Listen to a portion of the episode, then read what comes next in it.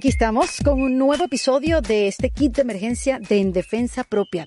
Estos episodios se crearon con la finalidad de buscar y conocer herramientas para aplicar no solamente en una pandemia, sino en momentos de crisis en nuestras vidas.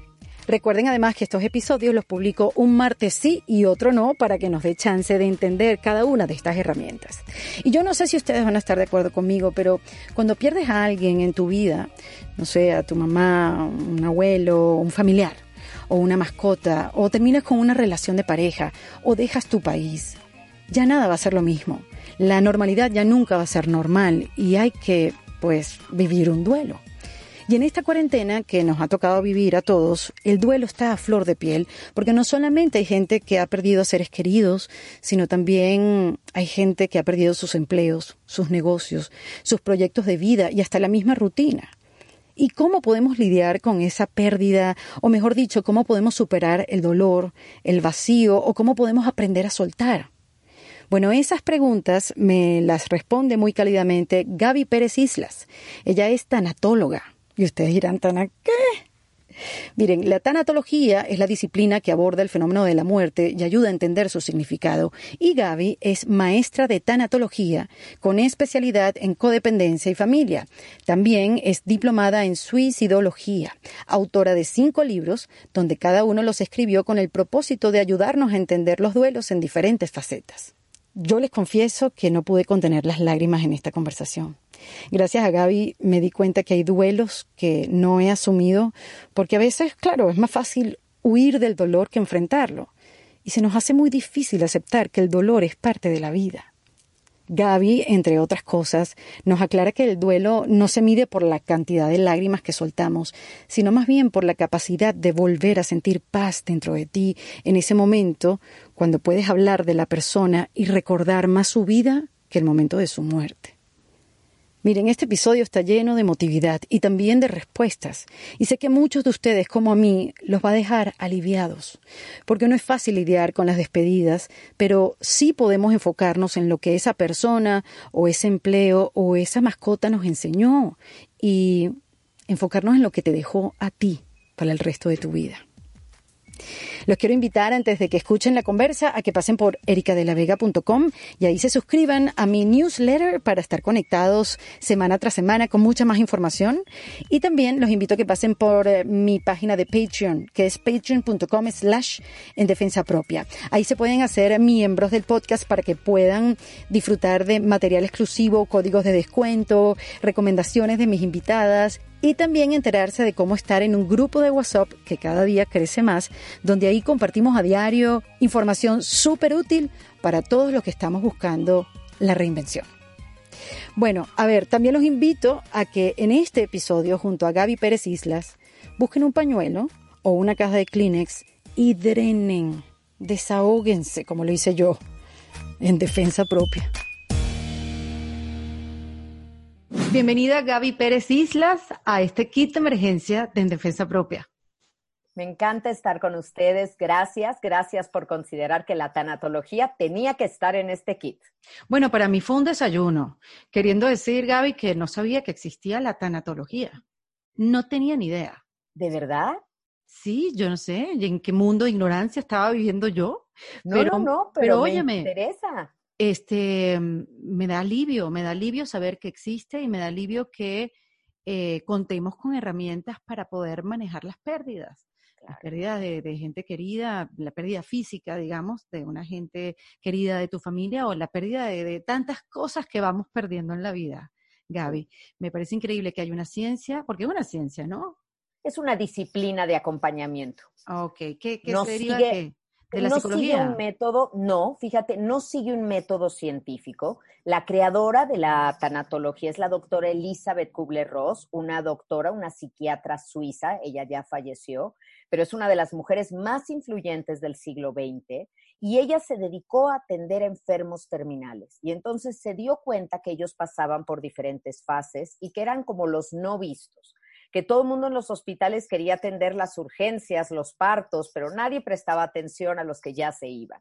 Y mm. ella dedicó su vida a eso. Y luego vio que las mismas fases por las que pasa alguien que va a morir, las pasan sus familiares y también por otro tipo de pérdidas. Ahí es donde la tanatología se abre a todo tipo de pérdidas, de un trabajo, eh, de una relación, de una amistad, una mudanza, la muerte de una mascota, los años, en fin, todo lo que perdemos. La pérdida de la juventud.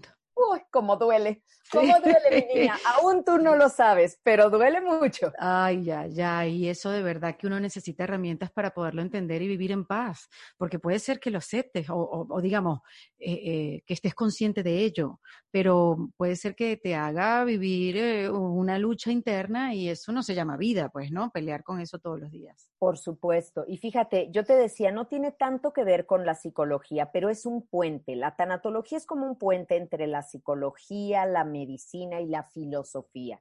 Porque algo que nos pone mucho en la cabeza la tanatología es una actitud ante la vida, ¿no? Eh, el decidir con qué postura voy a enfrentar las cosas que me suceden. No podemos evitar lo dado, no pedido en la vida. Y a todos nos va a pasar. Eso que llegó sin invitación a tu vida. A veces la vida nos pide más de lo que estamos dispuestos a dar. Y ahí es cuando te confronta y te cuestionas todo, porque a lo mejor tú te consideras una persona muy generosa. Y si alguien te convoca a una donación, claro, ¿de qué se trata? Hay que donar ropa, escoges de tu closet y donas ropa. Pero ¿qué tal que alguien llegue a tu casa, abra tu closet y se lleve tu ropa? Y no te haya preguntado cuál quieres dar y cuál no. Y te estoy poniendo en un ejemplo muy sencillo. Así llega la pérdida, arrebata, quita, no pregunta. Y ahí es donde demostramos de qué estamos hechos. Mira, Gaby, uno no se puede preparar para la pérdida, sobre todo la física, ¿no? un familiar o alguien que ya esté enfermo, uno, uno puede prepararse. Yo creo que sí, yo creo que sí. No hay vacuna contra el dolor. Te mentiría si te lo digo. No, no existe esa vacuna. Pero sí podemos prepararnos. Por ejemplo, alguien que toma un curso psicoprofiláctico para tener a su bebé eso no significa que va a tener un parto sin dolor, significa que va a entender lo que está pasando, que sabe que el dolor es parte del proceso, que el dolor tiene una curva, que no se va a volver loca con el dolor. Entonces la tanatología nos orienta, nos alumbra el camino por el que hay que pasar, que si me permites que lo diga, yo creo que es atravesar un desierto, pero no tenemos por qué hacerlo solas. Entonces es mucho mejor caminar ese camino acompañado, tomado de la mano de alguien, asirte de un barandal que está ahí, cuando ya te sientes bien, te sueltas, porque es una disciplina de acompañamiento porque es una terapia muy breve. La tanatología es un máximo de 10 sesiones como un empujoncito cariñoso a que retomes las vías de tu vida. Wow, o sea, que pareciera entonces que ese duelo de la pérdida no, no debe ser muy largo por, por, por lo que me estás diciendo de 10 sesiones. No, sí es largo, pero el tanatólogo no tiene que quedarse contigo en la elaboración de todo el duelo, porque entonces creamos una dependencia. Por ejemplo, depende de lo que hayas perdido. No me gustan mucho las recetas de cocina, pero digamos una pérdida fuerte que consideramos la pérdida de la buena pareja, porque la de la mala pareja es una liberación, pero la de la buena pareja, la muerte de una madre, la muerte de un hijo, estas pérdidas tan duras, pues te va a tomar todo un año que parece que pareció un tsunami y devastó tu vida. Y el segundo año comienza la reconstrucción. Pero no tenemos que estar dos años en terapia. La tanatología te pone en las vías de tu vida, te hace eh, como cobrar el sentido, darle un significado, reasignar lo que te pasó y tú sigues adelante. Claro, porque además tienes que ir lidiando con diferentes emociones, ¿no? Primero, bueno, cuando pierdes a alguien que, a mí me parece que esos procesos, Gaby, cuando uno pierde a alguien, siempre viene lo que es el, el funeral, ¿no? Claro, dependiendo de la religión de cada quien. Eh, el funeral, donde estás muy acompañado, como muy sostenido, ¿no? Por, por, por familia, por amigos, y hay como mucha bulla alrededor, y uno está así como medio mareado, uno no entiende nada, es como un remolino, y después, con el tiempo, cuando la gente comienza a, a irse, porque la gente tiene una vida, obviamente, y uno se queda en su vacío, ahí es que empieza como que el, saber qué, qué, estás sintiendo, ¿no? Y pasas como por rabia y pasas por, por una tristeza mucho más profunda que la del principio, porque al principio no te das como, como mucha cuenta, ¿no? se me hace que has vivido por ahí una pérdida, porque te oigo. Claro, ¿ves? Mira, y te voy a decir una cosa. Que eres experta en no, Tan bella Gaby. He perdido relaciones que, que gracias a Dios. pero no, pero fíjate que yo tengo una, yo no, no, yo yo no sé si se puede decir que uno lidia bien o mal con la muerte de algún familiar. Yo lo que hago es tratar de huir del sentimiento. Sabes, como que bueno, pasó y ya está. Los que he perdido son mis abuelitos, obviamente. La más reciente fue mi abuela Elena, que bueno, es un tema que ha pasado un año, Gaby, fíjate. Y todavía a mí se me aguan los ojos cuando yo hablo de eso. Te voy a decir, mi abuela vivió una vida bella de 96 años. Qué maravilla. Sabes, gracias a Dios la tuve por mucho tiempo, pero como yo creo que como yo le doy la vuelta al dolor y le doy la espalda, por eso es que a mí todavía se me siguen aguarapando los ojos. Mira cómo estoy. yo no sé, voy a agarrar un libro, una hoja de un libro. Pero por eso no es que sea experta, en verdad he tenido la suerte de no perder a tanta gente, pero creo que no la sé manejar. Mira, qué interesante que lo digas. Déjame retomar un poco todo lo, lo, comentado. En efecto, el duelo, el duelo es un proceso adaptativo. Cuando hemos perdido, la pérdida duele y eso nos mete automáticamente en un duelo. Y el duelo es esta montaña rusa de emociones de las que hablabas. Uf, que no tienes control, no llevas ni freno ni volante. Entonces, un día parece que estás recobrando la alegría y al día siguiente caes profundamente y de pronto te sale una rabia furiosa que no sabes de dónde salió y luego vuelves a la tristeza. Y entonces estamos en este sube y baja de emociones. Y el duelo es justamente gestionar estas emociones para pasar a través del dolor y salir fortalecidos. Si yo elaboro un duelo, puedo salir muy sabia, tenga la edad que tenga, porque hay niños inmensamente sabios. Pero si yo no lo elaboro, si yo lo evado, me puedo ir llenando en la vida de basura emocional. Y luego, como camioncito de basura, pues ir por la vida en mis relaciones viendo sobre quién descargo esa basura. Entonces, es importante no evadirnos. El dolor, la pérdida duele, sin duda. Y si ese dolor es el precio que hay que pagar por haber tenido a esa persona en tu vida, hay que pagarlo, Erika. Hay que pagarlo, no hay que darle la vuelta, porque tú no podrías entrar a una tienda hermosa y ver el vestido de tus sueños y decir, me lo llevo. Mira qué bien me queda, me queda perfecto, sí, pero páguelo. No, no, no, pero mire, es para mí, qué bien me queda, mm. sí, pero págalo. Si no pagas, no te dejan salir de la tienda, estamos en problemas. La vida es al revés. Primero te da la abuela, primero te da la relación, primero te da eso. Y luego cuando hay que entregarlo, cuando hay que pagar, uno no quiere. Uno no quiere y no se vale. Hay que estar dispuestos a, a pagar el precio de haber amado. Wow, eso está increíble. Eso es darle como una vuelta completa. Es así. Porque si ese es el precio, yo tengo que pagar, dale, lo vivo hasta el final. Eso, esa es la actitud. Esa es la actitud. Y yo se lo pregunto inclusive, por ejemplo, a madres que han perdido hijos, les digo, de haber sabido que te iba a doler tanto perderlo, ¿hubieras preferido no conocerlo? No, no, no, Gaby, no, de ninguna manera. Ahí está. Entonces ahora hay que darle frente a la vida y honrar bien su memoria. Pero tú decías hace rato algo muy cierto. Eh, el duelo no termina con el funeral, el duelo empieza casi, casi ahí. Y ahora, Eric, hemos vivido unas condiciones extraordinarias en todo el mundo, donde no estamos teniendo estos funerales, donde no estamos teniendo la contención social, el abrazo, el apoyo, el reconocimiento público de tu dolor.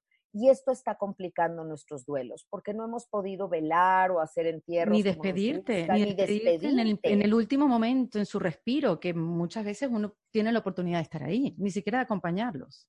Creo que hoy hemos revalorado esto y mm. podemos decir que algunos hemos tenido el agridulce placer o, regalo de estar en el momento de que alguien se vaya, de acompañarlo, de tomarlo de la mano, de besar su cuerpo al final, de darle un último adiós. Y hoy no se puede. Y hemos revalorado eso que en algún momento lo consideramos como, ay, qué duro que a mí me tocó, qué fuerte, y hoy lo vemos como un privilegio. Increíble cómo te cambia la perspectiva. Y en ese caso, Gaby, que, que no, no tuviste el chance ni siquiera de despedirte, cuando digo despedirte es por lo menos decirle al oído, que lo quieres o, que, siempre estará presente, cualquier cosa que para uno sea el, cierre, ¿no? De, de, la vida de una persona en tu, en tu vida, ¿no? Este, ¿cómo, ¿Cómo manejar entonces ese duelo bajo esas condiciones tan... Es mira, yo sé que son condiciones extraordinarias. Y lo primero que hay que entender, que el que más sabe de condiciones extraordinarias es Dios. Entonces, quedémonos tranquilos porque hay personas que dicen, ya sabes que por ejemplo aquí en México tenemos muchísimas tradiciones y entonces hay los rosarios y hay este levantamiento de la cruz y hacemos un montón de cosas al respecto. Y hay mucha gente que dice, Gaby, es que no van a llegar al cielo, no van a encontrar la luz si no hacemos las misas y todo.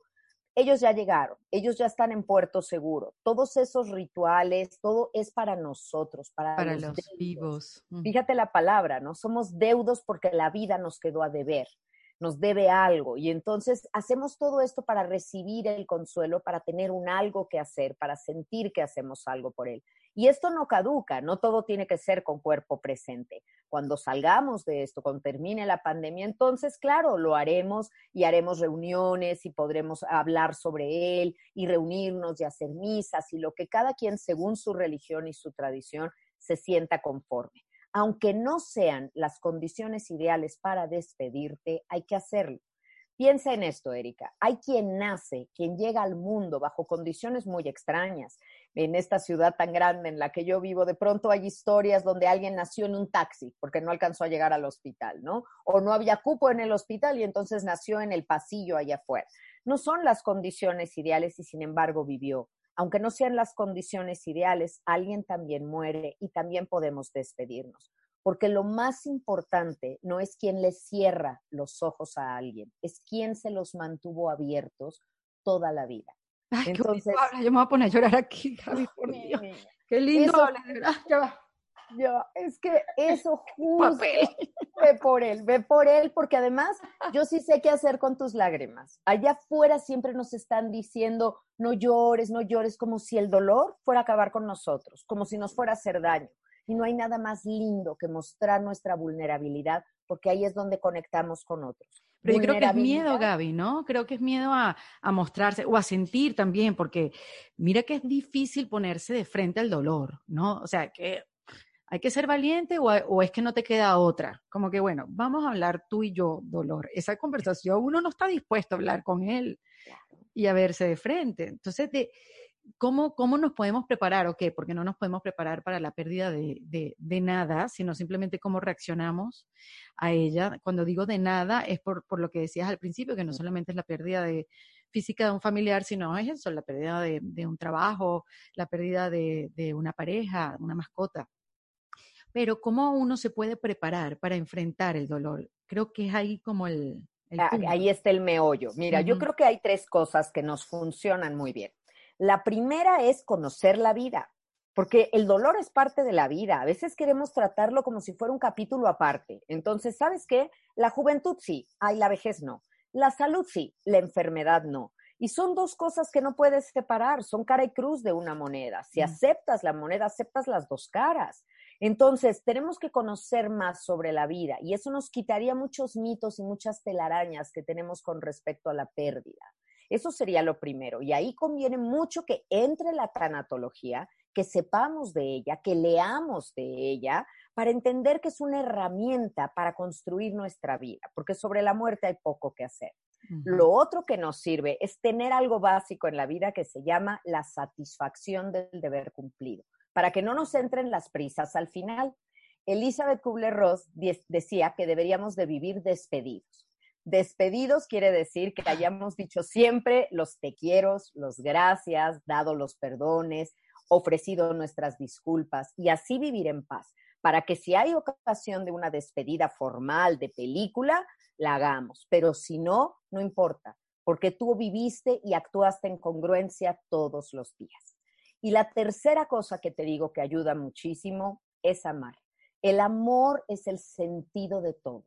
Entonces nos podemos equivocar, pero ¿desde dónde cometiste esa equivocación? ¿Desde el amor o desde el control? Si tú sabes que tu motivación primaria para hacer todo lo que has hecho en la vida es el amor, vas en el camino correcto. Entonces, con estas tres cosas, no es que estemos totalmente preparados, te lo decía, no hay vacuna para el dolor, no estamos preparados, por ejemplo, para recibir de pronto una pandemia, no sabíamos lo que iba a pasar, pero sí estamos formados.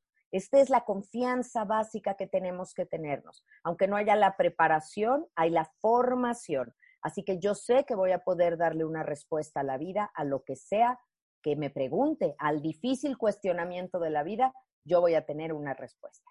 Y eso es tan importante hoy en día, Gaby. Yo es el espíritu de, del podcast y el espíritu de estos episodios de Kit de Emergencia, porque Claro, bueno, uno siempre siente que la vida es más complicada que antes y bueno, ya veremos lo que pensemos de aquí a 20 años, pero mm, sí como que uno, yo me vi y, nos hemos visto muchas personas en, en como que esto es una situación que si yo tuviera las herramientas, yo hubiera podido salir de ahí mucho más rápido o lo hubiera podido manejar, pero no tengo las herramientas. Y en el momento que te das cuenta que no tienes las herramientas, ya es muy tarde. Entonces... tal vez, ¿qué tal, Erika? ¿Qué tal que sí las tienes y no sabes que las tienes? También, totalmente de acuerdo contigo que no sabes cómo usarlas. Bueno, a mí si no me explican cómo utilizar el alicate y por dónde se le pone, dónde se le agarra el clavo y el tornillo, obviamente puedes tener, es como estas máquinas de cocinar. A ver, Gaby, a ver si me sirve este ejemplo. A ver, venga. Máquinas que yo no sé, yo no sé, yo no, yo no sé cocinar y tampoco quiero saber cocinar. Siempre hago la salvedad para que sepa que ha sido una decisión a lo largo de mi vida. Por ahora. Por ahora. Esas palabritas las amo. Podemos cambiar siempre. Entonces, por ahora no te sí, Exacto, por los momentos. Entonces, hay unas máquinas, no sé si allá en México ya las hay, que se llaman Thermomix. Son unas, sí. exacto, que son estas máquinas españolas que antes no venían para este lado del mundo porque necesitabas la corriente 220, pero ya las empezaron a hacer con corriente aquí. Entonces, la máquina es una maravilla. Cocina, pela cebolla, mezcla, hierve, todo, o sea, hace todo. todo casi que te saca el plato y que la la. Pero te hace el pan. Todo. pan, exactamente. Pero si no te explican cómo funciona, no hay manera que tú eches a andar esa máquina. Entonces entiendo perfectamente si eso puede, por eso te decía, si eso puede servir como analogía, porque, porque sí, ajá, y si yo tengo la herramienta dentro, pero igual alguien, o necesito que alguien me enseñe a usarla. Sí. Me encanta el ejemplo, me encanta, me lo compro y lo usaré, ¿eh? te prometo y te daré crédito de es ello. Tuyo, es tuyo, es tuyo. Porque es muy cierto, es muy cierto. A veces ahí están, están olvidadas las herramientas. Luego uno no se da cuenta lo fuerte que es hasta que ser fuerte es la única opción que tienes, ¿no?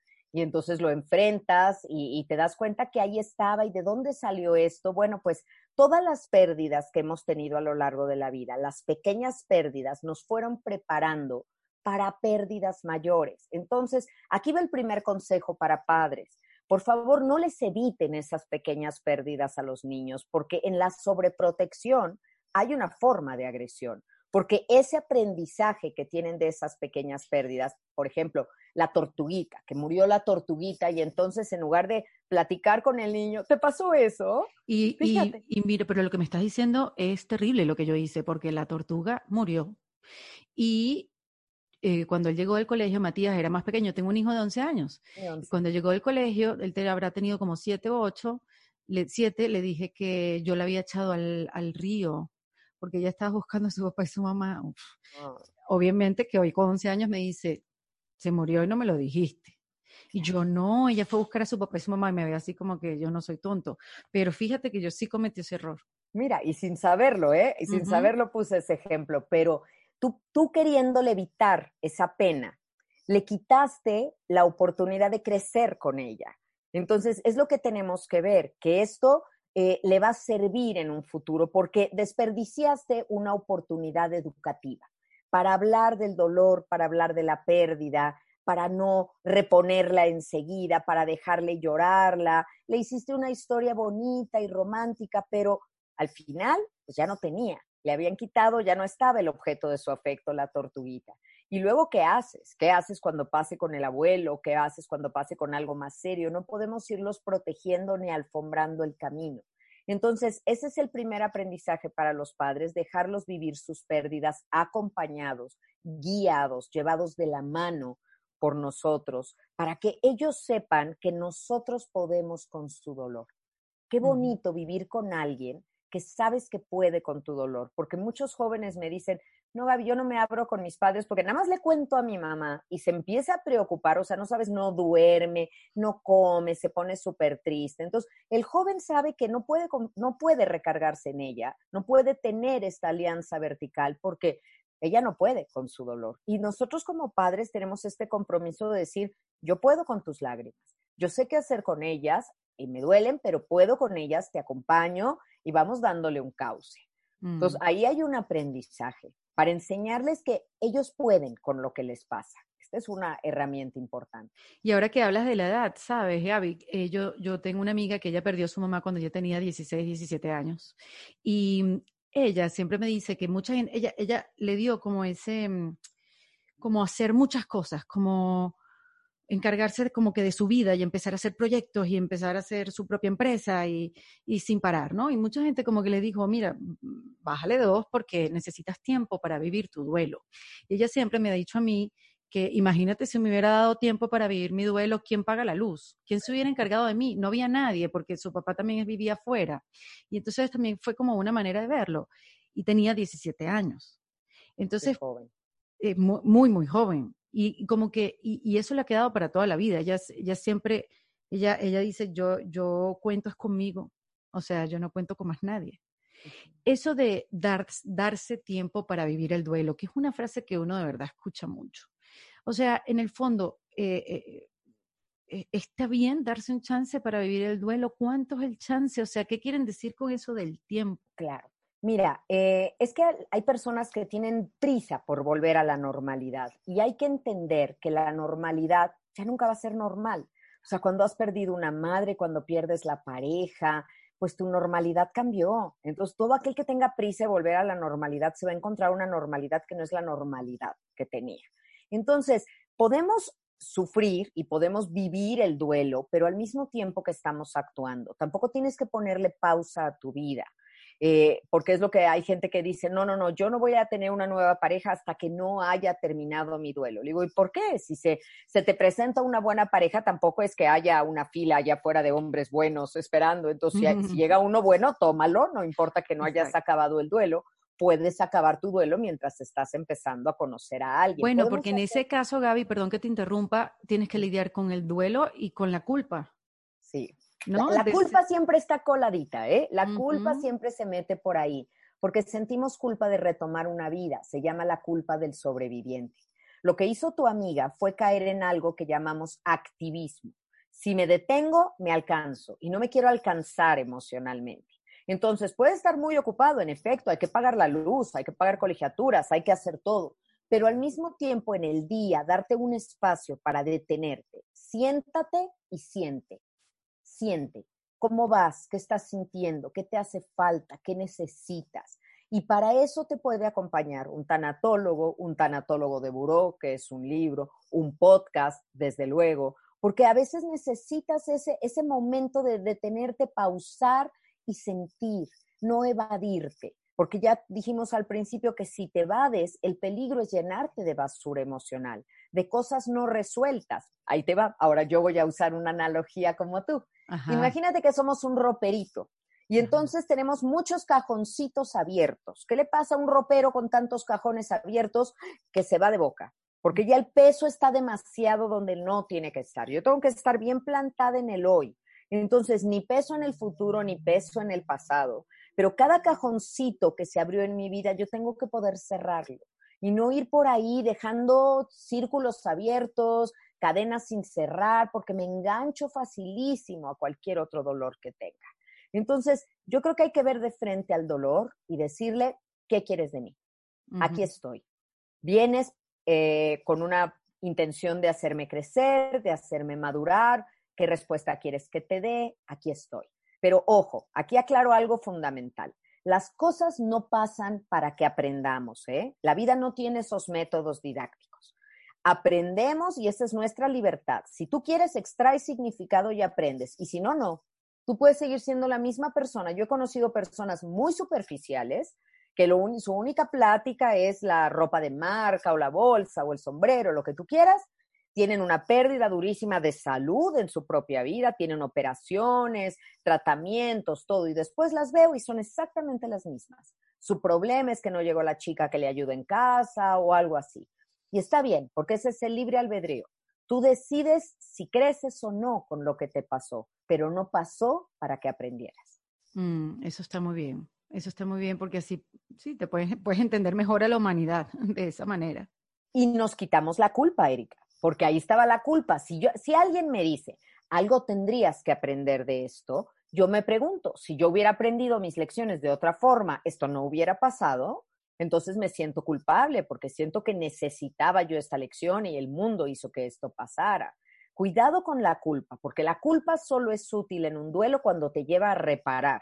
Cuando la culpa no te lleva a reparar, es una culpa patológica que ahí la traes contigo y te está frenando de ser feliz. Uno se reinventa después de la pérdida de alguien, ¿verdad?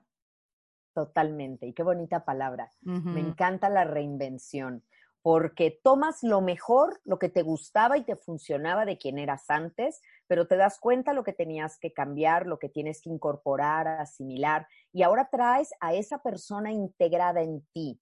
¿Te acuerdas de la película del Rey León? Una película hermosa y sumamente tanatológica. Cuando él se asoma, cuando Simba se asoma ahí al río y ve la, figura de su padre y Rafiki le dice, él vive en ti. Es cierto, es cierto si tú te callas un momento, sabrías qué te diría tu abuela ante cada situación. Y con qué palabras y con qué expresiones. Y la recuerdas perfecto. No necesitas oírla por el oído, necesitas sentirla por el corazón.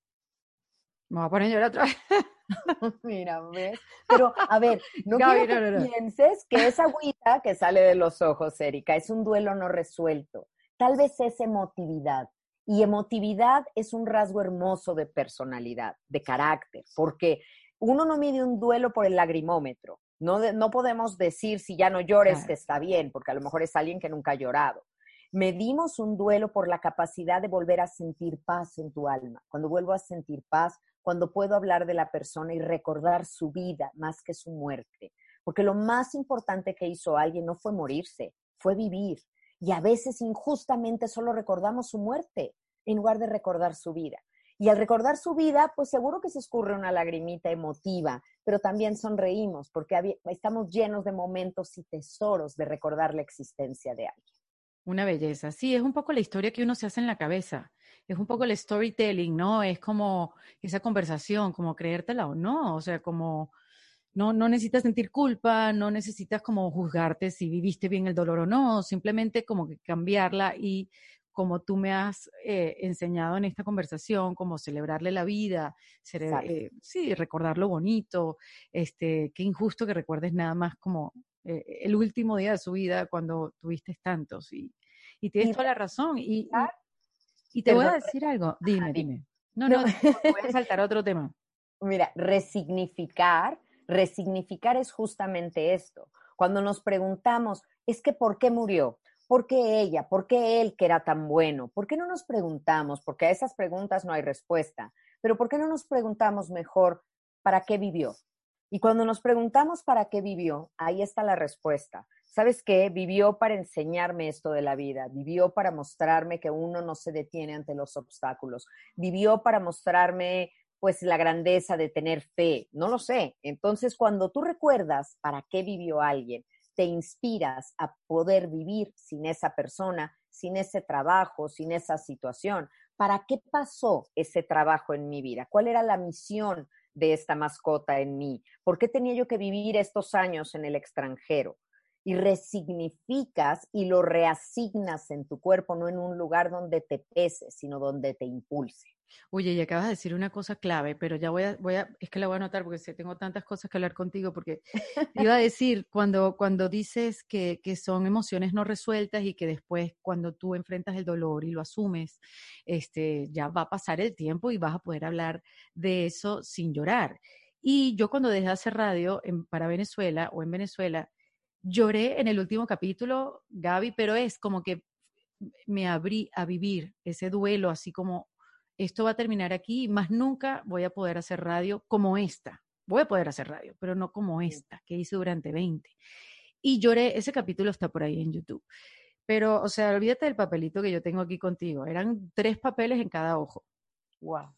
Y sí estuve y pude como, estaba bien consciente de ese dolor. Y como en los primeros ocho meses, yo no pude hablar de la radio sin que se me salieran las lágrimas. Y después pude hacer como paz con ella paz con esa despedida, con esa experiencia que me lo dio todo, la verdad que me, lo dio absolutamente todo. Y ya mira, hablo, hablo de la radio perfectamente, no hay ningún tipo de duelo, pero es increíble cómo se pueden vivir procesos de la vida, de la vida misma como pérdidas humanas, es decir, la pérdida de un trabajo o de una posibilidad, eso como te digo, de hacer radio, es igual como la muerte de alguien cercano es la presencia del fin de algo en nuestra vida. Es una muerte chiquita. Ahorita que hay tanto desempleo, que hay tantas personas perdiendo su trabajo, claro, se terminó algo, ¿no? Si fuera una serie, diríamos, se terminó la temporada y, y te quedas desolado, pero piensas, no me quitaron mi capacidad de trabajar no perdí mi capacidad de pensar, de expresarme, de conectarme con un público, solo perdí ese espacio. Y yo creo que el mérito está en la renuncia que hacemos de las cosas, no solo lo que la vida te quita, sino que nosotros, en lugar de quedarnos enojados con los puños cerrados, sepamos abrir las manos para soltar lo que se fue y estemos listos con las manos abiertas para recibir lo que venga. Y es un trabajo justo de gestionar las emociones para que no me quede enganchada desde el enojo, desde la frustración, desde la injusticia, desde la tristeza, sino las deje fluir en mí, que se vayan y entonces vuelva yo a recuperar la paz. Y has tenido muchas llamadas hoy en día, porque yo sé que tú tienes tus terapias, pero creo que, que son momentos bien, bien difíciles para las personas por eso, porque no solamente pierden, no sé, familiares por el mismo virus, sino trabajos. O sea, Erika, yo creo que ahorita la tanatología se volvió parte de una canasta básica para las personas. Descubrieron muchos, eh, descubrieron que, existía, que es una herramienta que te ayuda, que te da una filosofía de vida, que te acompaña, que te alumbre el camino, que te da opciones, que te escucha, que te entiende, que no te dice cómo te debes de sentir y no te juzga.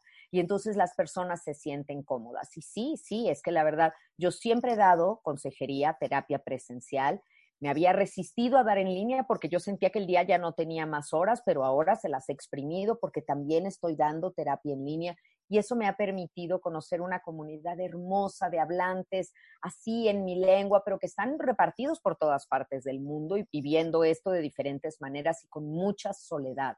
Creo que esto fue como jalarnos la cobija y se destaparon los pies. Entonces, quien ya estaba mal con la pareja, pues acabó de dar cuenta que quiere separarse. Quien ya se sentía solo se dio cuenta que la soledad le pesa demasiado. Quien no estaba a gusto en el trabajo, ahorita no lo soporta. Fue un enfrentarnos con nosotros mismos, fue justo un detenernos y quitarnos todo todos los, digamos que las máscaras o las fugas que teníamos para no darnos cuenta de nuestra realidad. Así que sí, Gaby Tanatóloga está trabajando casi que 24 por 7 con mucha misión y con mucho compromiso, como lo hago siempre. No, y en tu página sé que tienes un canal de YouTube donde también tienes videos que ayudan como con temas específicos, donde la gente simplemente no es que te tenga que ir a ver, sino que eh, esos videos también pueden ayudar a canalizar una emoción. Claro, mira, tengo los dos tipos de ayuda. Mi canal de YouTube, que son pequeñas cápsulas para aprender a vivir un duelo sano, y lo encuentran así como Gaby Tanatóloga o Tanatotips. Estos Tanatotips, que ya son más de 250 allá arriba de diferentes temas, te van haciendo cada vez que lo escuchas, aunque no hayas tenido justo esa pérdida, yo voy generando cultura del duelo en ti. Y también están mis conferencias en línea, que son un poquito más largas, son conferencias de dos horas, esas sí tienen un costo. Están en una plataforma donde acabo de subir también mi primer diplomado de tanatología en línea. ¡Wow! ¡Qué bueno! Eso me tiene feliz, Erika. Creo que he inspirado a muchas personas a querer seguir esta disciplina, las enseñanzas de la doctora Kubler-Ross. Entonces, ya está ahí también para ustedes, para que formen parte de esta mi primera generación en línea mi diplomado en línea es una dirección que es gabitanatóloga.teachable.com y entonces ahí accesan y ahí pueden tener eh, pues mis conferencias en línea, el diplomado, enterarse, empaparse más de la tanatología para que descubran lo que tú y yo decíamos, que la tanatología nos sirve como prevención, como intervención en crisis o como posvención, cuando la pérdida o el dolor ya es de antaño, pero todavía siento que hay algo que no he acabado de soltar ahí, que es el garbancito abajo del colchón que no me está dejando dormir bien. Tú sabes también, Gaby, que y es un tema que tengo que mencionar por ser venezolana y por todos los seguidores que tengo de Venezuela, que muchos hemos sentido que hemos perdido un país. Sí. Y, claro. y eso, y esa pérdida se maneja igual. Mira, es muy dura, pero pasa por las mismas etapas. Estoy segura que al principio fue una negación. No, no, esto no es posible. Esto va a cambiar, esto es temporal, eh, no puede ser. Siempre la negación es un mecanismo de defensa. Después el enojo, esa es la segunda etapa y creo que algunos se quedan enganchados en ella. Yo en el enojo estuve tiempo, Gaby, bastante, bastante. sí, porque entonces no es justo, no se vale, mi pueblo, mi gente, cómo sufren esto, lo ¿Cómo nos hacen pasar por esto? O sea, pues no lo merecemos, no lo merecemos, ¿no? Y entonces, bueno, todo este enojo. Después viene una negociación con la vida. Y ahí es donde uno empieza a transar con la vida de decir, bueno, yo te doy, yo voy a cambiar, tú me das, ¿cómo puedo ayudar a mi gente desde fuera? ¿Qué puedo hacer? Llevar con orgullo el nombre, la nacionalidad, o sea, mi bandera donde yo vaya, ¿no? Y empezamos así a, a, negociar con la vida. Después muchas viene la tristeza, pero la tristeza profunda que le llamamos depresión reactiva en el duelo y nos entra una depresión, ahí también es muy fácil quedarte atorado y hay que tener cuidado en esa depresión. ¿Cuál, es la, ¿Cuál es la diferencia? ¿Por qué tiene ese apellido de depresión reactiva? ¿A qué se refiere? Claro, reaccionas con depresión porque te quitaron algo. No es una depresión química de un desbalance de los componentes del cerebro. Entonces, técnicamente no necesitarías tomar un antidepresivo para este tipo de depresión. Tú tienes lo que se necesita para salir de ella. Pero si te quedas demasiado tiempo en esta depresión reactiva, se vuelve crónica y una depresión crónica puede llegar a volverse química. Y entonces sí requieres medicamentos antidepresivos, ansiolíticos, psiquiatra, todo esto. Entonces, de entrada, pues estás deprimido porque te quitaron algo. Aquí, como lo decíamos, siento que perdí mi patria, mi país, mi arraigo, ¿no? Entonces, y además dejamos allá siempre personas que queremos. Esto es lo que le pasa a muchos mexicanos también que están trabajando fuera, que se van y dicen, estoy dividido porque tengo aquí el cuerpo y la mente trabajando y el corazón allá y la familia allá y mis ganas de enviarles y de salvarlos y el rescate ahí. Y mm. finalmente llegamos a la quinta y última etapa del duelo, que es la aceptación. Cuando aceptas la diferencia entre lo que puedes cambiar y lo que no, cuando te vuelves amor y recuperas la paz y tratas de enviar mucho, mucho de ese amor, porque es un desgaste terrible querer cambiar el mundo o querer cambiar un gobierno o algo que no está en nuestra mano hacerlo. Pero eso no significa que les hemos dado la espalda ni los hemos dejado atrás. Significa que sigo mm. buscando maneras asertivas de sumar en su vida, como lo haces tú con este podcast, con un mensaje de luz, con un kit de primeros auxilios, para estar ahí. ¿Qué hago? ¿Qué hago cuando pierdo? ¿Cómo te traigo? ¿Cómo te acerco? herramientas que necesitas y que yo te las puedo poner ahí. Y entonces hablamos de una aceptación en el duelo. La tanatología me parece que es una herramienta que te puede ayudar a, como que a ir con un, con un ritmo en, el momento de aceptar las pérdidas, porque a mí, o sea, ahorita que me lo estás diciendo, yo estuve, estuve muchos años en la rabia y después pude concluir que esa rabia no me dejó ver, siempre me dejó ver lo que no tenía, lo que dejé, lo que perdí, lo que fui. Y este, cuando se me fue yendo la rabia eh, y, fui creciendo también un poquito más, entendí y pude ver lo que tenía a mi favor en un nuevo país. Pero eso me costó años, Gaby. Y quizás con la tanatología puedes acelerar un poquito ese proceso de estar viendo siempre todo lo malo, voltear y ver lo bueno y las posibilidades que te esté dando un nuevo país tienes toda la razón, porque se cierra una puerta que nos duele, pero se abren ventanas de oportunidad. Pero si yo estoy enojado, no las veo. Yo te decía, con los puños cerrados, ¿cómo puedo recibir lo que la vida tiene para darme? No hay manera. Entonces, esto es importante que le demos a cada etapa su tiempo. No hay duelos de microondas ni duelos express, no hay que correr en el duelo, porque hay quien me dice, no, mi mamá murió el viernes y yo el lunes ya estaba trabajando y ya la vida sigue y ni hablar. No, no, no, te estás evadiendo. A mí no me digas, no, nadie puede vivir un duelo de una pérdida tan grande en tan poco tiempo. Tampoco digo que todo el mundo tenga que tomarle dos años. Cada quien lo hace distinto y a su tiempo. Es un traje hecho a la medida. Pero la tanatología te ayuda a no quedarte atorado en una de esas etapas, a no hacer patológico el proceso, a que fluya porque el duelo es como un camino por transitar, no un sillón para el que te sientes a contemplar la vida. Porque de repente hay personas que se acomodaron en ese sillón y cuando voltean a ver, es que en qué minuto pasaron 30 años. Sí, como dices tú, se murieron con sus muertos. Sí, esa es una frase de Santa Teresa que ah. para mí es un lema hermoso, siempre la digo, porque digo, no te mueras con tus muertos, ese no es un homenaje. ¿Qué hubiera querido la persona que murió que su muerte significara en tu vida? ¿Destrucción o construcción? ¿Inspiración o desolación. Tú eliges. Eh, ahí volvemos, ante lo dado, no pedido, tengo la libertad de elegir qué postura tomar frente a esto que pasó. Gaby, ¿y cómo uno puede acompañar a la persona que pierde algo, sea, sea como físico o sea un trabajo? Porque mira que uno dice, eh, uno dice con, los nervios y la torpeza, uno dice cosas que no funcionan. Uy, sí, que no sirven con eso. Para nada, o sea, uno ha llegado a funerales y en vez de decir sentido pese me dice feliz cumpleaños, porque, porque no sabes manejar ese tipo de situaciones. Entonces, ¿cómo es la mejor manera de poder acompañar a alguien que está viviendo un proceso de duelo? Gracias por preguntar eso, porque nos ponemos tan nerviosos, estamos tan incómodos frente al tema de la muerte que, híjole, no sabemos qué decir. Algunos cometen el terrible error de hasta alejarse, porque no pueden con tu tristeza. Y eso es lo peor, ¿no? Eh, entonces, ¿Cómo, ¿Cómo hago para acercarme? Primero, no caigas en frases trilladas, en frases hechas. No le digas a alguien, échale ganas, porque, perdóname, pero eso es un insulto disfrazado. Pues ya le estoy echando ganas. No me ves, me vestí, aquí estoy, te estoy hablando contigo. Ni échale ganas, ni Dios sabe por qué hace las cosas, porque ese tipo de comentarios, lejos de acercarte a Dios, te aleja de Dios. Hay una fase en el enojo, cuando yo te decía que te enojas también con Dios ¿Por qué? No se vale, no es justo. Entonces, no digamos algo que contribuya a, separarte de esto. Eh, algo tenías que aprender de esto. Por favor, no, alejémonos de las frases hechas. Lo que podemos hacer es abrazar a la persona, ahora que podamos volver a abrazarnos, decirle te quiero. No le digas aquí estoy para lo que se te ofrezca, porque el doliente no sabe lo que se le ofrece.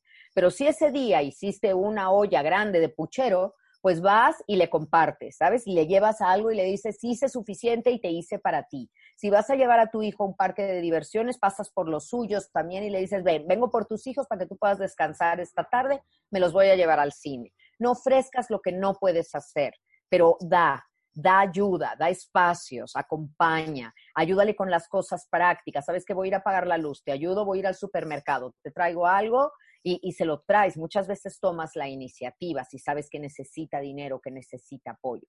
Y yo ahí es donde creo que es muy bueno regalar un libro. Yo soy autora, tú ya lo mencionaste, de varios libros y creo que cuando no sé qué decir, te voy a poner donde hay. Ahí está donde puedes recibir la ayuda. Específicamente de mis cinco libros, Cómo curar un corazón roto, que es mi libro más vendido, el que tiene ya 33 reimpresiones. gracias, gracias a toda la gente, la verdad, este es, y se consigue en toda América Latina y se consigue en todas las plataformas y en Amazon y en iBook, en Kindle, en, en audible.com. Ahí está, cómo curar un corazón roto. Te dice cómo vivir el duelo, te dice lo que ayuda, lo que no ayuda, te va llevando de la mano en este proceso. Entonces, regalarle un libro a alguien con una dedicatoria bonita es decirle, aquí está, hasta le pueden decir después de escuchar este podcast, yo conozco a la autora, si te sirve, te contacto con ella, pero ahí está, te pongo donde hay, donde está la filosofía, el pensamiento positivo con respecto a la pérdida. Porque algo que, no hemos comentado es que la tanatología es la teoría de la esperanza. Siempre hay esperanza esperanza en que la felicidad es posible después de la pérdida. Qué bueno, porque exacto, no hay resignación, hay esperanza. Exacto, hay reasignación, porque la resignación es me cruzo de brazos, pues ya qué, ¿qué hago? Y la reasignación es con los brazos abiertos. ¿Qué hacemos? ¿Dónde lo ponemos? Por eso no hablamos de superar un duelo, hablamos de aceptar una pérdida. Porque hay cosas que no superas. O sea, a ver, si perdiste a un hijo, vas a tener un hoyo en el corazón toda la vida. No es algo que se olvida bajo ninguna circunstancia, pero lo aceptas y vuelves tu vida un homenaje. Ay, eso es precioso. Vuelves tu vida un homenaje, es precioso porque a través de tus acciones y, y, en quién te conviertes o en quién te reinventas después de esa pérdida puede ser un homenaje a esa persona para siempre. Y tus acciones siempre pueden, como no sé, estar ligadas a esa energía, a esa persona y, no sé, siempre podrá tener algo, algo mágico, ¿no? Es muy cierto, porque esa, Erika, es nuestra victoria sobre la muerte. La muerte acaba con la vida de una persona, pero no con lo que sentimos por ella y no con el vínculo que tenemos con esa persona.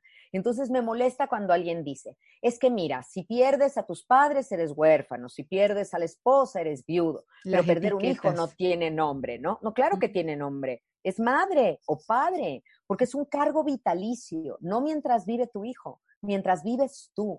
Entonces lleva ese nombre, lleva ese cargo con mucho orgullo.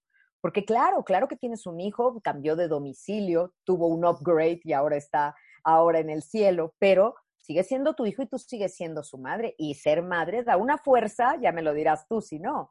Cuando uno se vuelve madre, te vuelves una leona. Y así tenemos que ser en la vida y tenemos que ser valientes y seguir adelante. El amor siempre pesa más que el dolor en una báscula. No hay que desequilibrar esa ecuación. Gaby, perdóname que te pregunte, pero ¿has vivido pérdidas en tu vida? Uy, sí. Sí, y, y, aplicas todos los conocimientos, o, pasa que en casa herrero cuchillo de palo, ¿sabes? ese, dicho, o sea, sí apliques lo, aprendido. Yo creo que sí lo he aplicado, por supuesto, y, y, te voy a decir, pues la más reciente, ¿no? Que tuve hace el diciembre, no este diciembre, sino el pasado murió mi madre eh, y como decías de tu abuela, la edad mi mamá era mayor, pero uno no los quiere ni por viejos ni por sanos, los quieres porque son tu familia, porque era mi mamá. Y bueno, me dolió enormemente, era mi relación más significativa, yo estoy casada y tengo hijos, pero la relación con una madre de verdad es, es algo increíble. Y me dolió enormemente. Y algunas personas llegaban y me decían, bueno, lo bueno es que tú eres una experta. No, espérame, yo soy una experta en el dolor, en la pérdida, pero tengo una sola mamá y es la primera vez que se muere. O mm. sea, tenía yo que vivir esto también, como viví la muerte de mi padre, como viví la muerte de mi madrina, de mis primos, de mis mascotas. O sea, he tenido muchas mudanzas, muchos cambios, traiciones de amistades, claro, la pérdida de un bebé que no nació he tenido mis pérdidas en la vida y en todas ellas me he dado cuenta, tal vez esta es la congruencia y la seguridad que las, personas detectan en mi voz, porque me dicen, Gaby, tu voz me da paz, porque hablo con mucha seguridad, porque lo sé de cierto, porque no trabajo la tanatología desde la teoría del deber ser. Yo le he aplicado en mi vida como una herramienta que te da te alumbre el camino por el que hay que transitar. Entonces, por eso te decía, no es vacuna contra el dolor, perder duele y puede doler hasta el tuétano, pero tienes la certidumbre que esa pérdida no te va a destruir. ¿A dónde quieres que te lleve esa pérdida? En el caso de mi mamá, por ejemplo, mi mamá era mi fan número uno, como seguramente las mamás de todo el mundo. Total, y, nadie en la vida te va a decir las cosas que ella te decía. Entonces mi mamá veía todos los programas en los que yo estaba y no me gustó cómo te peinaron y hoy te maquillaron muy feo y mi vida hablaste muy bien y esa blusa ya no te la pongas, te ves gordita. pero veía todo, veía todo, de verdad que era mi fan número uno. Cuando ya no la tuve, dije, a ver, tengo dos opciones o perder todo el entusiasmo de ir y hacer lo que hago, o seguir haciendo lo que a ella la mantuvo tan orgullosa de mí todo el tiempo. Voy a dejar de escribir, voy a dejar de presentarme o de dar conferencias, y cuando me la encuentre en el cielo, porque es algo que yo creo que pasará, y me pregunte, ¿qué pasó, hija? Qué bueno que ya estás aquí. ¿Qué pasó? ¿Qué hiciste desde que me fui? ¿Qué respuesta le voy a dar? Nada más, desde que te fuiste me puse triste, me abandoné, me enfermé, me morí y aquí estoy. ¿De verdad? Yo creo que mi mamá me mata de nuevo. me dirá, pero ¿por qué? ¿Fue mi culpa? ¿Yo hice eso? No, es todo lo contrario. Cuando nos reunamos a nivel energético, obviamente, estoy segura que tendré muchísimo que decirle y decirle que toqué vidas y llegué a corazones y traté de sanarlos y de curarlos y de que seguí muy motivada con ella adentro de mí. Y creo que eso es eres de verdad, mira, porque si no hubieras estudiado tanatología y no hubieras sido experta, igual les inspirarías a mucha gente, porque tienes una manera de hablar tan bonita y, y simple sabes que es sencillo entenderlo y eso te lo agradezco mucho porque hay veces gente que sabe muchísimo, pero como que no, es, difícil entender conceptos, pero, pero tú lo haces muchísimo más fácil. Y, y, sabes que te quería preguntar, tengo dos, dos, preguntas más, este, para no abusar de tu tiempo. Una, ¿qué, qué, qué nos puedes decir sobre el suicidio, sobre la gente que se quita la vida? Mira, yo creo eh, que el suicidio es un error y lo digo tal cual porque creo que el suicida en la mayoría de los casos no se quiere morir, quiere dejar de vivir de la manera como está viviendo, pero no sabe cómo hacerlo. Entonces ve el suicidio como una opción y no es una opción. El suicidio acaba con las posibilidades. Entonces, creo que como sociedad hemos fallado, a veces como familia también, porque no hablamos de este tema. Tenemos miedo de poner este tema sobre la mesa, de hablarlo con los jóvenes, y es muy duro, pero tenemos que hablar de esto, como hablamos de abuso sexual y de cosas para advertirles que esto hay. Hablar de suicidio no es ponerle ideas en la cabeza. Esas ideas ya están ahí. Eso se piensa mucho, como que no hables de eso, no le des ideas, no le des ideas es dejar salir el vapor de esta olla express que ya está en la mente de los, de los jóvenes. Entonces, yo escribí un libro especialmente para este tema, es mi libro de Elige no tener miedo. Elige no tener miedo habla de las ligas mayores de la tanatología, del miedo a la muerte, del miedo al abandono, de la muerte de un hijo, el suicidio y el secuestro. Y mm. creo que son verdades de las que tenemos que hablar porque nadie nos dice cómo se vive un duelo de este tipo. Eh, si ya pasó en una familia, tenemos que trabajarlo con un enorme respeto, perdonar a la persona que se fue, perdonarle que no haya pedido ayuda, no juzgarlo y seguirlo amando, porque no vas a dejar de amar a alguien porque se equivoca. Y no culparse a la familia, ¿no? No, es que e, el homicidio, o sea, el suicidio es un homicidio, un homicidio en el que la víctima y el homicida son la misma persona, no puede haber otro culpable. Habrá corresponsables en alguna otra situación, pero nadie es culpable de que otro se quite la vida, nadie, mm. nadie, más que la persona que lo hizo. Entonces, si alguien que en este momento nos escucha lo ha pensado alguna vez, siente que se le están acabando los recursos, por favor, no. Hay muchísimas puertas que tocar, así como tú descubriste que está la tanatología, también hay una disciplina que se llama la suicidología y que también trabaja con esto, o sea, enseñarte, expandirte esa visión de túnel cuando solo ves y tienes un pensamiento de desesperanza crecerte esta visión para que veas que sí puede caber oportunidades y nuevos caminos. Lean Elige no tener miedo, porque creo que, les va a ayudar mucho en ese tema. Falta de visión y un vacío de herramientas también. Un vacío existencial que la sociedad actual nos ha llenado. Estamos llenos de cosas y vacíos de ser. Entonces no se trata de tener, se trata de ser y de no perder la esperanza, de no, de no estar en este mundo solo material y creer catastróficamente que todo va a ir a peor. Que todo cambia, ¿no? Todo cambia, pero también puede ir a mejor y siempre de, de lo malo hay que sacar algo bueno. Esa tiene que ser la especialidad de la casa. Tomar algo y sacar algo bueno. Eh, háblame de, de tus otros, dos, tu otros tres libros, ya que me nombraste a dos. Si la gente está buscando un tema en específico, creo que es de, de mucha ayuda que hables de los otros tres. Claro, mira, por aquí los tenía yo hace un minuto, aquí para enseñártelo. Te voy a hablar del más reciente, que se llama Convénceme de Vivir. Convénceme de Vivir es mi, novela, el libro que siempre soñé escribir, Erika. Este, qué bueno, felicidades, Gaby. Y mi propio homenaje a mi mamá. Y te voy a decir por qué. Porque en este libro yo hablo sobre el sentido de la vida. Es el diario de una mujer mayor que eh, de pronto tiene una pérdida muy grande y pierde el sentido de la vida. Como que las lecciones de la vida se pusieron muy rudas y ella ya no quiere seguir adelante. Entonces, todo su trayecto ya se monta en un crucero y todo lo que vive ahí es, pero de verdad nos da una luz justo para recobrar el sentido de la vida. A veces se nos enferman las ganas de estar en la vida, a veces se nos mueren, pero hay que, hay que luchar con todo por ello. Mm. Luego tengo otro que se llama Viajar por la vida. Y Viajar por la vida es un libro hermoso, es un libro positivo porque hace una metáfora entre lo que es la vida y lo que es un viaje. Y cómo ir ligeritos de equipaje, porque tú sabes que ahora ya está muy sancionado ir con grandes maletas y baúles. Que pagar mucho, sí, sí, sí, sí. ¿Y qué es lo que más pesa en tu maleta de vida? El no perdón, el resentimiento, el rencor. ¿Cómo sacar eso? El ego. ¿Cómo lo sacas? ¿Cómo, ¿Cómo lo que alguien metió en tu maleta, cómo sacarlo? ¿Cómo seguir adelante y hacer que el viaje siga valiendo la pena, aunque aquella persona o aquel trabajo que deseabas ya no esté en tu vida?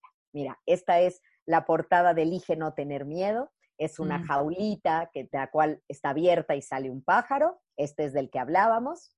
Y aquí está cómo curar un corazón roto. Y eh, está por acá, creo que no tengo a mi niña, y eso, aquí está, dame un segundo. Aquí está, lo sabía, mi niña a la que se le vino el mundo encima. Esta es una historia preciosa y de todos mis libros, este es el que puede leer también un niño a partir de los ocho o nueve años, porque es un libro muy mágico que te cuenta la historia de Karen, que tiene muchas pérdidas en su vida y tiene una moraleja preciosa. ¿Cómo hago para no dejar de ser yo? No renuncies a mm. tus dones a pesar de las circunstancias. No te pierdas, no te diluyas en la vida y en las pérdidas, no renuncies a ser quien eres. Entonces, pues esta es mi biblioteca Gaby Pérez Islas, de Gaby Tanatóloga, y son mis tanatólogos de buró que yo los pongo a la disposición de ustedes. Te repito, están en todas las plataformas, en formato electrónico, en audiolibro. Búsquenlos, acérquense a ellos para ayudarse y para ayudar a otros, que es lo que a ti principalmente siempre te interesa. ¿Qué hago? ayuda, ¿quién lo ayuda a uno? Gaby. Gaby. Sabes que yo, bueno, he hablado muchísimo de reinvención en mis últimos tiempos en el podcast y he hablado de este tema con muchísimas mujeres y, averiguando un poco cómo se viven estos procesos y que hay muchísimas maneras de vivirlo, no hay una fórmula, como tú decías, no hay una, no hay una receta. Pero en, en mi caso, lo que yo he sentido, yo he hablado y sé que mucha gente también, es que yo, yo me, o sea, yo siento que yo me despedí de, de una Erika que, que era, y para darle paso pues a una a la nueva que, que, que pues quería que, que, que, viniera o que se hiciera presente o darle espacio, porque si no me despedía de una parte de mí no podía llegar a una parte buena y, y créeme que todavía estoy, yo, yo creo, ya yo siento que me despedí y estoy todavía por rellenar ese espacio de, de nuevas cosas, de nuevas emociones, nuevos sentimientos, nuevas experiencias. ¿Cómo uno se puede despedir de uno mismo. Ay, qué bonito. Me gusta mucho. Mira, yo te diría un ejercicio maravilloso. Hazte una carta. Mm. Escríbete una carta, porque siempre le hemos escrito cartas a otros. Hemos escogido hasta el papel bonito y todo para darle una carta a un novio, a, a un familiar. Esta carta es para ti. ¿Y qué tiene que decir esta carta? Primero, gracias. Gracias por y agradecete todo lo que esa Erika de antes te dio. La fortaleza, el empuje, el salir adelante, agradecele todo. Siempre tenemos que empezar por agradecer. Después, pídele perdón. Pídele perdón por todo lo que consciente o inconscientemente hayas hecho que la haya podido lastimar. Y automáticamente perdónate. Contéstate eso diciendo sí, sí te perdono. Porque a veces en gran soberbia no nos perdonamos errores del pasado. ¿Y por qué no habríamos de tener errores o conductas equivocadas si somos humanos? Mm. Entonces, perdónate. Después, en un siguiente punto, quiero que digas lo que sientes por ti. ¿Qué sientes por esa Erika? Cuando piensas en la Erika de antes, con la, la Erika del radio o en esta época, dile todo lo que sientes por ella. Y al final, dile adiós. Y decirle adiós a alguien no significa ya no te quiero ver y hazte para allá significa que se la dejas a Dios. Ahí donde tú ya no puedes cuidarla, donde no puedes continuar, se la estás dejando a Dios. Y es cierto, tiene esta Erika del pasado, tiene que morir un poco para que dé paso a la nueva, como le pasa a la semilla, que si la semilla no muere, de ahí no sale una planta. Si la semilla quiere seguir siendo semilla, pues entonces nunca dará fruto pero en esencia el fruto llevará la esencia y el aroma de esa misma semilla. Hay una parte de ti, de tus sentimientos, de tu nobleza, de tu corazón, de tus ojos bonitos, que no va a cambiar nunca. Ahí está el alma y esa está intacta. Cambiarán tus actividades, cambiará lo que te dedicas, cambiará tu postura, tu filosofía, tu política, pero no cambiará en esencia quién eres. Lo que se desmorona del iceberg es siempre la puntita pero lo de abajo, lo que lo conforma, lo que lo mantiene fuerte, sus valores y eso, son inamovibles, esos siguen en ti. Wow, Gaby, qué poderoso. Haz ese ejercicio y ya me dirás los resultados, me lo contarás a ver cómo lo sientes. Qué poderoso, de verdad que yo siento que esta conversación a mucha gente la, ha ayudado y, le ha sido útil, pero sin duda alguna. Te agradezco mucho el tiempo y esa paciencia y esa manera de hablar tan bonito, tus libros, todo lo que has hecho por, por desarrollar este tema y decirnos que, que, está bien, que está bien eh, y que vamos a estar bien. Claro, se vale sentir y se vale llorar, pero no hacer del llanto una actitud ante la vida. Uy, no. Es importantísimo que le abran la puerta a la tanatología. Visiten mi página de internet porque tiene una nueva eh, apariencia, la acabo de renovar, hablábamos de reinventarnos, entonces tiene una nueva fachada para que entren ahí a ver en www.gabitanatóloga.com.mx. Ahí estoy a sus órdenes y dense la oportunidad de estudiar este diplomado en línea y ser parte de mi primera generación. Acuérdense, gabitanatóloga.teachable.com. Hermoso, para allá vamos. Antes de despedirte, quiero preguntarte, ¿qué herramienta metemos en este kit de emergencia? Exacto, vamos a meter actitud. ¿Te parece? Me encanta. Actitud, porque hablamos hoy mucho de esto, de la postura vital que tomo frente a lo que la vida me dio. Erika, a veces nos llegan oportunidades vestidas de negro. Jamás reconocerías que es una oportunidad, porque viene envuelta en una envoltura muy extraña, pero es un regalo también. Entonces, si yo meto esta actitud, de verdad voy a ver todo parada desde un sitio diferente.